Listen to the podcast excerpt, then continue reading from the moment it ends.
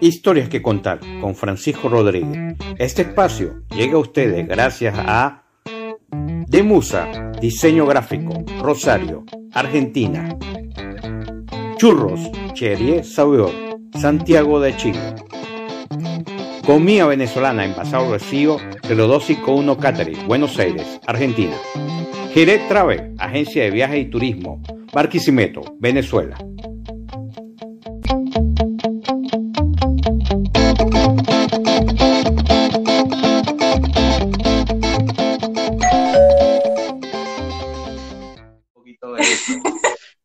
Bienvenida. Bueno, muchas gracias. Bienvenida a esta noche maravillosa de historias que contar, una noche fría de nuestra de nuestro invierno argentino. Exactamente. Gracias, Janina, por recibirnos y por, por estar esta noche con nosotros en Historias que Contar. Bueno, muchas gracias. muchas por gracias haber, a ustedes por invitarme. invitada. gracias, gracias. Bueno, Yanni, para ir comenzando, vamos a hablar sobre Yanira Jurado, argentina, locutora, comunicadora, F Relación de Diálogo, la prensa del interior. Exactamente. Y profesora, eres también profesora de italiano. Enseño italiano. También de eso vamos a hablar un poco. possiamo, possiamo parlare un po' de italiano.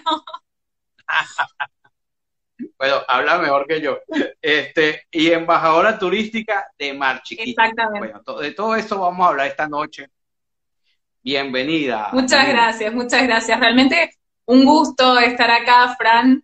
Eh, bueno, gracias a toda la gente que se va sumando. Es un placer realmente poder contar lo que, lo que vamos haciendo eh, y las experiencias de vida en, esta, en estas historias, ¿no es cierto? En italiano sería storie da raccontare. Ah, bueno. Espero que lo repitas tú porque no, no creo que yo lo pueda repetir. Historia da raccontare sería. historia recontare. Ciao. Ciao. Ragazza.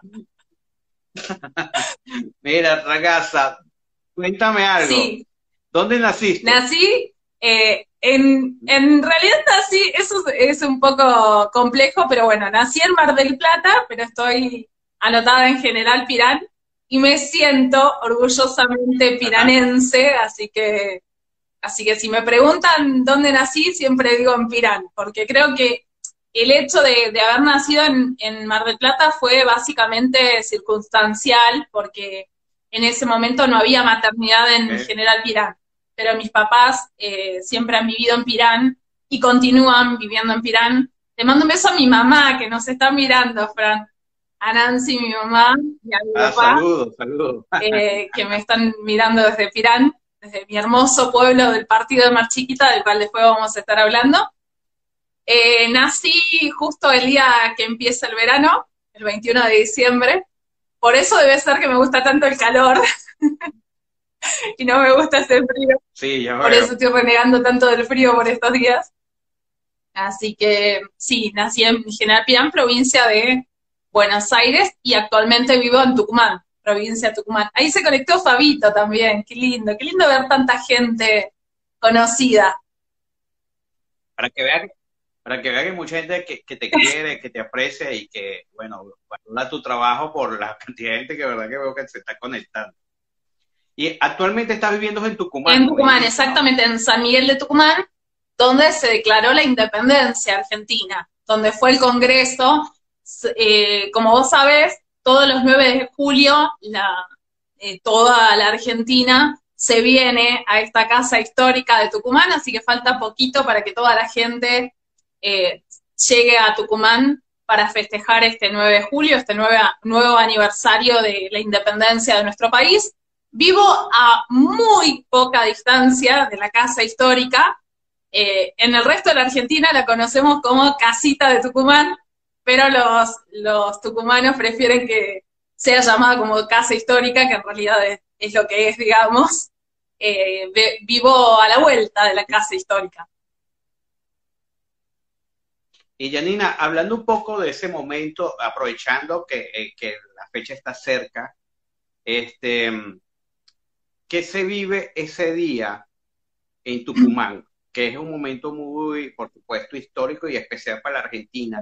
¿Qué podemos ir a conocer? ¿Qué podemos vivir ese día si decimos estar el 9 de julio en Tucumán? En realidad, el día empieza desde el 8 de julio en Tucumán porque se hace una vigilia eh, hasta llegar al, 9 de julio y se canta el himno. Eh, la gente se reúne en todo lo que es la zona de, la casa histórica, en todo lo que es el sector de la casa histórica. La casa histórica tiene un museo eh, un hermoso museo dentro.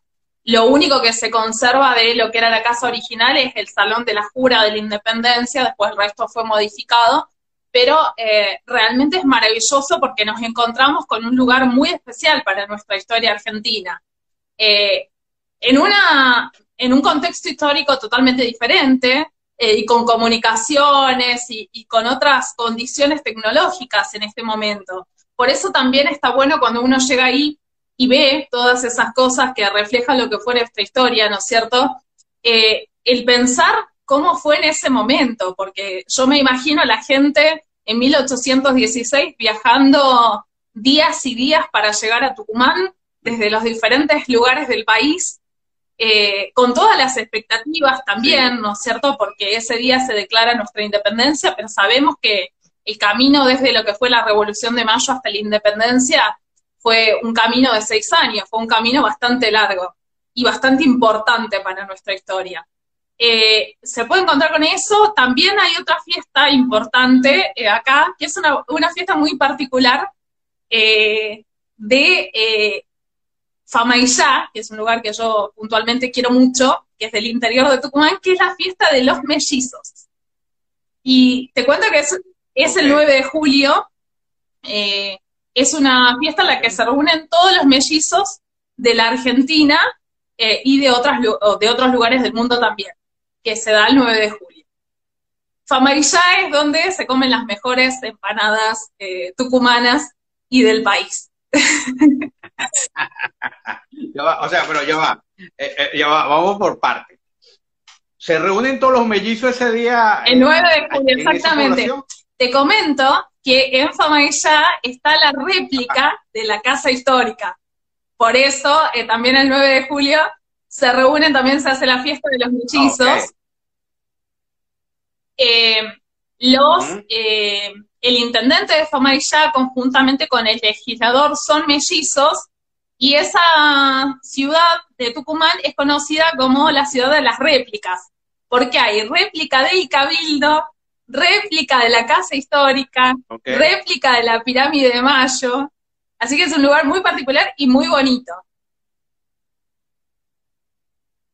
Excelente. Entonces, por lo menos ese día, si estamos el 9 de julio por esa zona, me imagino que vamos a tener la oportunidad de ver eh, los actos solemnes que se celebran. Por supuesto, y todos los años eh, el presidente de la República viene a Tucumán eh, justamente porque el acto central de la independencia se hace en San Miguel de Tucumán. De hecho, bueno, en la, catedral también se hace la misa eh, por la conmemoración del Día de la, Independencia. Eh, es, un, es un día muy especial, bueno, podés ver las banderas ya. Desde estos días, mirá, se están viendo la casa histórica, que ya la están poniendo bien en condición.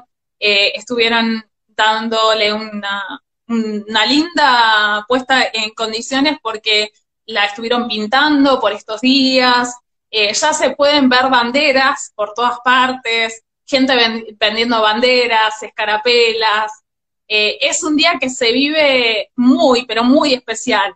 O sea, podés estar en cualquier lugar de la Argentina y vivirlo porque es un, un día muy especial para todos los argentinos, el día de nuestra independencia, pero en Tucumán tiene otro condimento realmente se vive, muy desde adentro. te voy a hacer la pregunta porque es obvio que como cocinero y, como también viajero siempre me hago esa pregunta. Ese día, gastronómicamente, yo sé que creo que ustedes comen un plato tradicional o, o aparte de las empanadas de Tucumán, ¿qué podemos ¿Qué es el plato que debemos disfrutar ese día? Y tiene el, locro, por supuesto, empanadas, chocolate caliente también, porque es invierno. Eh, también se, se, hace, se hacen eh, chocolate caliente y se comparte el chocolate caliente también. Así que sí.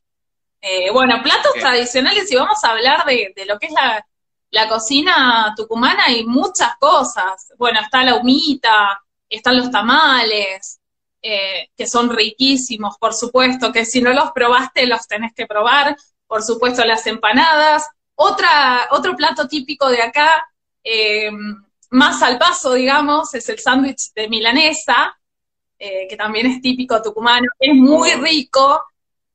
otra cosa que no se conoce en otros lugares de la Argentina es el panchuque, que es Ah, ah. el panchuque? Me imaginé que no lo conocías. se hace, se hace en una panchuquera, así se llama la, la maquinita donde se hace, que es una especie de la máquina que se usa para, para hacer waffles o sándwich, pero le pones una preparación que es una masa, que es una masa parecida a la masa de los panqueques, va la salchicha, va más masa, se prensa, digamos, y se cocina como si fuera un waffle o, o como si fuera una eh, un sándwich. Es riquísimo realmente, se come mucho en Tucumán.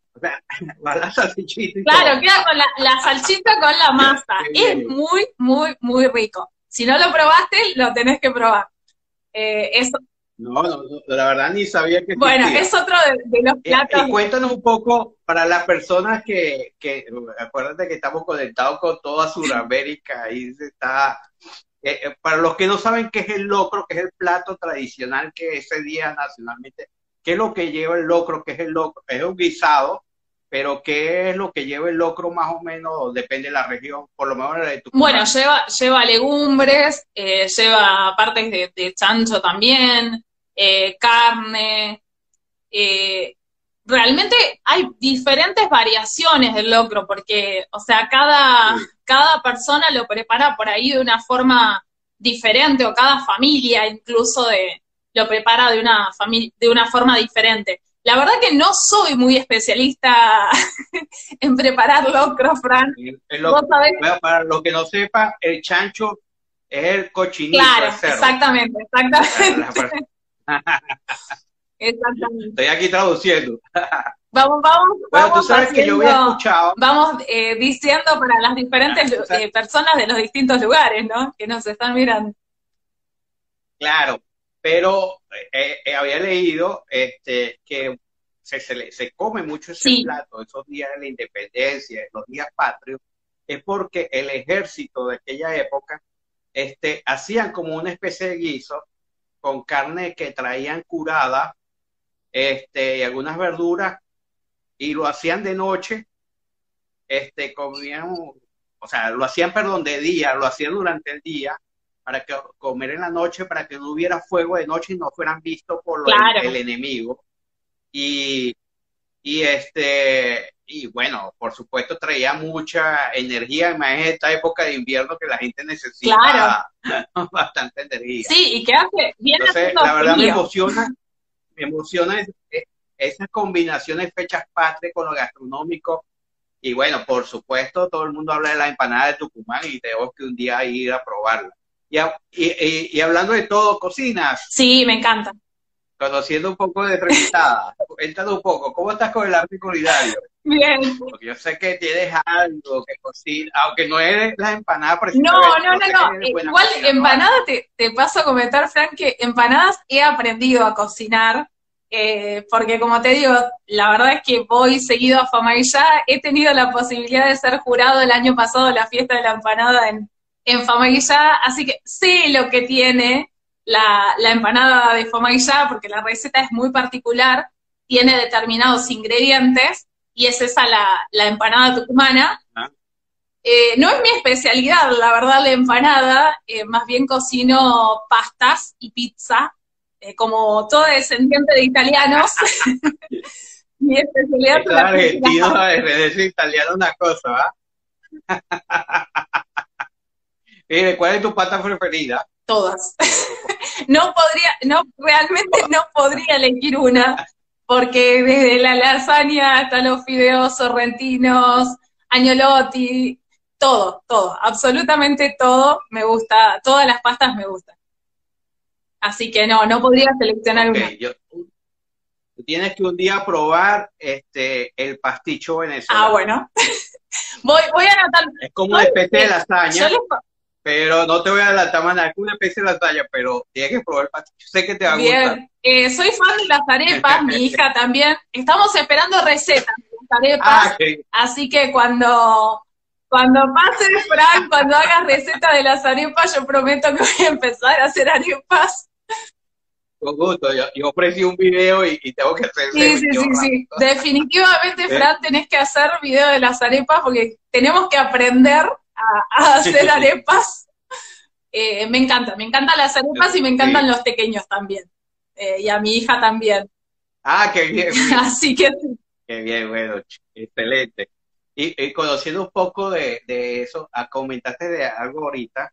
Bueno, yo tuve la oportunidad de conocerte este, saber de ti, me entrevistaste en charla de turismo, claro. que estabas eh, con mi amiga Malvina Gómez, este, y, cuéntame un poco, eh, bueno, ustedes hicieron un trabajo maravilloso de comunicación, todavía creo que está el programa de comunicación de lo que es este la parte turística. Cuéntame tu faceta de locutora, ¿Por qué decidiste estudiar locución? ¿Cómo ha sido tu trabajo en, la en, locución como locutora? Bueno, eh, y, mi, faceta de locutora tiene que ver mucho con mi partido de Mar Chiquita.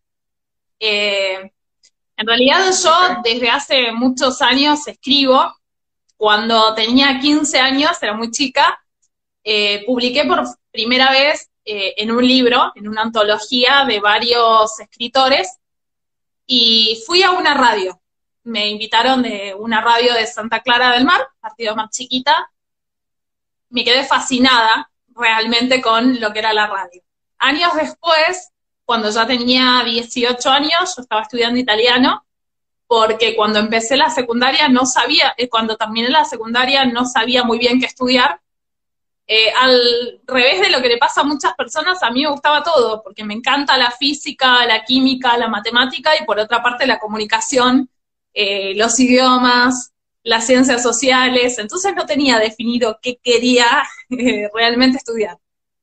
Y me invitan a esa misma radio, esa misma locutora, que se llamaba Norma Uchipía, muy, muy, muy querida para la gente de, de más chiquita, que durante muchos años eh, tuvo su programa que se llamó Palabra de Mujer. De hecho, tenía como una impronta muy, muy de mujer, digamos, de, una forma de ser muy, muy femenina y de luchar mucho también por los derechos de las mujeres. Y empecé a trabajar porque ella me propone trabajar como corresponsal, llevando noticias del partido Mar Chiquita. Entonces empecé a visitar escuelas para ver qué se hacía en escuelas, empecé a, visitar las instituciones, los clubes, de todo lo que era el partido más chiquita, iba comentando las noticias de lo que iba sucediendo ahí. Y realmente ahí descubrí que me encantaba la radio. Eh, si bien me gusta la tele, me encantan las redes, para mí la radio tiene algo, una magia que no tiene otra cosa. tiene como como esa forma tan particular de, contar las cosas, de contar las historias. Bueno, vos que, justamente contás las historias de la gente y escuchás eso, eh, te imaginarás que la radio tiene, tiene otro condimento. El no ver a la persona que habla, el imaginar, eh, el empezar a crear a partir de una voz, tiene algo muy especial y realmente me fascinó la radio, y no era como ahora que en las radios hay cámaras, sino que cuando yo empecé allá por el año 2000, 2001, no había cámaras. O sea, imagínate que estamos hablando de hace 22 años. Así que era todo muy, muy distinto realmente. Y ahí me decidí a, estudiar locución. Esa fue la, eso fue lo que me atrapó, digamos, de los medios. ¿A dónde estudiaste locución? En Mar del Plata. En Mar del Plata y me recibí en el año 2004. El 17 de diciembre de 2004 me recibí de locutora. Tú sabes que has hablado de, conociendo un poco, este, ah, nos has comentado, bueno, de, de Mar Chiquita, que trabajaste como locutora, pero actualmente eh, eres embajadora turística. De Exactamente. Tengo, Cuéntanos un poco sobre eso. Tengo la fortuna, tengo la fortuna de poder difundir eh, las bellezas que hay en mi hermoso partido de Mar Chiquita. Eh, yo siempre digo que tengo dos casas, ¿no? Por una parte, el lugar donde nací, mi lugar de origen, que realmente amo, eh, y el lugar donde vivo, que es un lugar que también, también elegí, y que realmente disfruto mucho. Porque, bueno, como vos sabés, me gusta viajar, me gusta recorrer, me gusta conocer, y, el clima de acá también me lo permite, porque no hace tanto frío como, como allá. Eh, realmente es maravilloso, mi partido más chiquita. Tenemos la única albúfera que hay en el país, que es donde el mar se junta con la laguna. Es un lugar maravilloso que está en el balneario Parque Mar Chiquita, que es una de las localidades. Ahí también se encuentra la Escuela Sustentable, que es la primera escuela sustentable del país y la segunda de Latinoamérica, que bueno, ahora se está ampliando, lo cual es muy positivo porque esa escuela funciona dando clases, ¿no? Como escuela primaria, pero esta ampliación le va a permitir tener eh, más cantidad de aulas y otro sector de, para la parte de dirección y demás. Eh, hablar de escuela sustentable es hablar de una escuela donde la energía es energía solar, donde el agua realmente es el agua recolectada de lluvia, que se le hace un filtrado para el consumo y que después otra parte también va destinada a todo lo que es baños y, demás, y riego de, las plantas, porque los chicos también producen eh, diferentes especies de, plantas, tanto para consumo eh, como para forestación. Eh, chicos que aprenden a reciclar desde chicos, a reducir la cantidad de residuos, porque también se les enseña cómo generar menos residuos. Realmente es un lugar hermoso. Eh, Mar Chiquita tiene muchos, muchas, muchas ciudades y pueblos. Tenemos también Santa Clara del Mar, donde tenemos la estatua de Maradona, actualmente la más alta del mundo, tiene 13 metros, un metro eh, más que la de Venezuela. La Venezuela tiene 10, 12, perdón. La de Santa Clara tiene 13 metros. Eh, allí también hay un estado polideportivo y también hay un parque que se llama Parque El Diego, que está hecho en homenaje a, Maradona.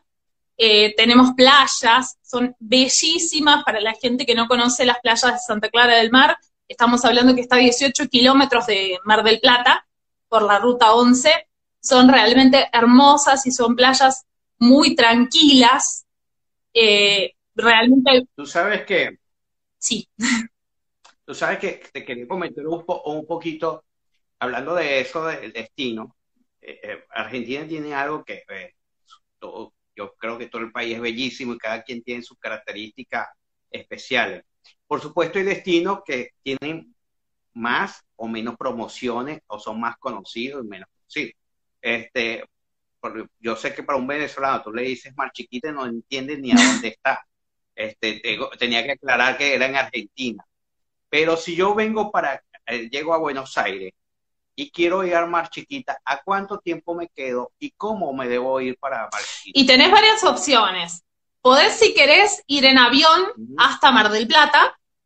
Desde Mar del Plata, después vas por, eh, vas por el aeropuerto, por la ruta 2, entras a Mar del Plata y después salís por la ruta 11 que desde esa ruta 11 tenés 18 kilómetros hasta Santa Clara, eh, y después tenés varias localidades del partido Mar Chiquita y llegás a Mar Chiquita. Entre medio eh, vas teniendo diferentes ciudades y antes incluso de llegar a, Santa Clara también tenés otras ciudades como Santa Elena, que es donde se hace la fiesta de la empanada costera en Mar Chiquita, o Atlántida, Frente Mar, son diferentes localidades del partido Mar Chiquita que son localidades que son bastante nuevas, porque si ha tenido algo eh, o ha tenido algo de positivo todo esto, es que eh, el partido más chiquita tiene mucha más afluencia de población y hay mucha más gente que se estableció a vivir en el partido Mar Chiquita en los últimos años. De hecho, el último censo dio un mayor número de habitantes en el partido y gran parte de ellos en lo que es la costa del partido Mar Chiquita. Bueno, te decía que por ruta 11 vas al balneario Parque Mar Chiquita.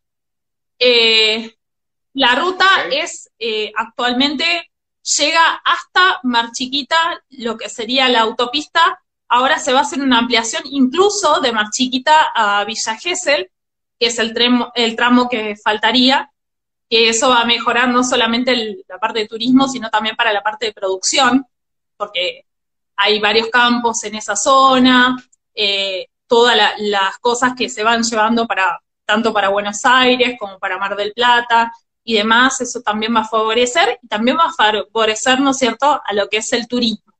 Mar Chiquita realmente todo lo que es el partido ha crecido mucho. Eh, bueno, a nivel gastronómico tenemos mucha oferta también.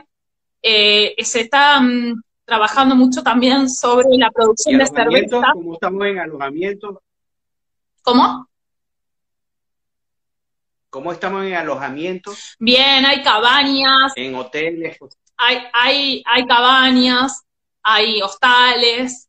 Eh, realmente tenemos condiciones para alojar gente y además tenemos lugares que se conocen muy poco de, de Mar Chiquita por ahí, como es Mar de Cobo, donde hay bosques, donde hay mar y hay arroyo. O sea, realmente es un lugar hermoso del partido, donde hay excelentes, vos que siempre hablas de gastronomía, bueno, hay unos alfajores que han sacado varios premios en Córdoba, que han sido premiados. Ok. Después... Eh, y, me cuentas de... Y me, cuent, y me, dices que está el Festival de la Cerveza. La fiesta de la cerveza se hace en Santa Clara. Exactamente. Bueno, se está trabajando también en el partido más chiquita en lo que es la producción de cerveza artesanal tiene un apoyo importante por parte de la municipalidad. Eh, estas producciones locales de cerveza. Se hace eh, la fiesta de la cerveza en febrero en Santa Clara del Mar. Bueno, en realidad nuestras fiestas son de noviembre a marzo todas. Tenemos la fiesta del potrillo en eh, lo que sería la localidad o sea, hay que anotarse, hay que alquilar una casa vacacional por seis meses y irse a la fiesta completa, de noviembre a marzo. Claro, tenemos fiestas de noviembre a marzo. ¿Ah? En realidad tenemos también la, fiesta del, costillar, la fiesta del cordero costero, la, fiesta de la empanada costera. A nivel gastronómico tenemos también una oferta importante. Bueno, con todo lo que es eh, productos de mar, en lo que es la zona de la costa, hacen unas rabas riquísimas realmente en todo lo que es la zona de, la costa, del partido Mar Chiquita. Eh, realmente tenemos, bueno, y todo lo que es el asado argentino, en lo que es nuestra parte mediterránea también. Eh, no te olvides que Mar Chiquita está dividida como en dos sectores, dos sectores, digo dividida para explicar eh, cómo es, ¿no? Pero está todo unido. Eh, por una parte la parte mediterránea, que es la parte de campo, donde tenemos todo lo que es eh, producción apícola, o sea, abejas, y producción de miel, riquísima miel, eh, producción avícola, como el caso de Pirán, el pueblo donde yo nací, de hecho en Pirán está la fiesta de la avicultura, porque ahí crían, ¿no es cierto?, de pollos, gallinas, con producción de huevos. también tenemos lo que es ganadería, es zona de ganadería, es zona también de agricultura, tenemos diferentes eh, plantaciones, ¿no es cierto? Girasol, eh, maíz, soja, trigo. Tenemos también eh, lo que es la parte de la costa, como te decía, con otra, otra gastronomía y otras actividades, como son el caso del turismo, son el caso de, bueno, lo que es la gastronomía, más lo que tiene que ver con productos de mar. Bueno, también si, a la gente que nos está escuchando le gusta la pesca, eh, no se olviden que el Mar Chiquita tiene la ventaja de pescar en el mar y caminar unos metros y pescar en la laguna.